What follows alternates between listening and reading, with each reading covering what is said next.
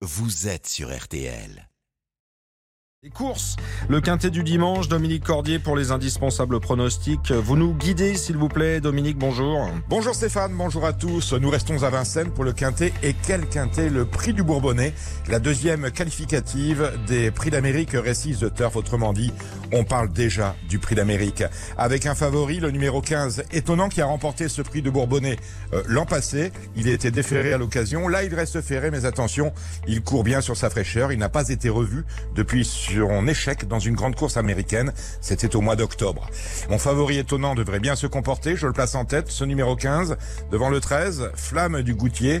Le 2, Hip Hop au fort. Le 5, Hussard du Landrais. Le 12, Hookerberry. Le 10, Zarenfass. Et enfin le 16, Vivid Widas. Ce qui nous donne en chiffres le 15, le 13, le 2, le 5, le 12, le 10 et le 16. Le départ de la course est prévu à 15h15.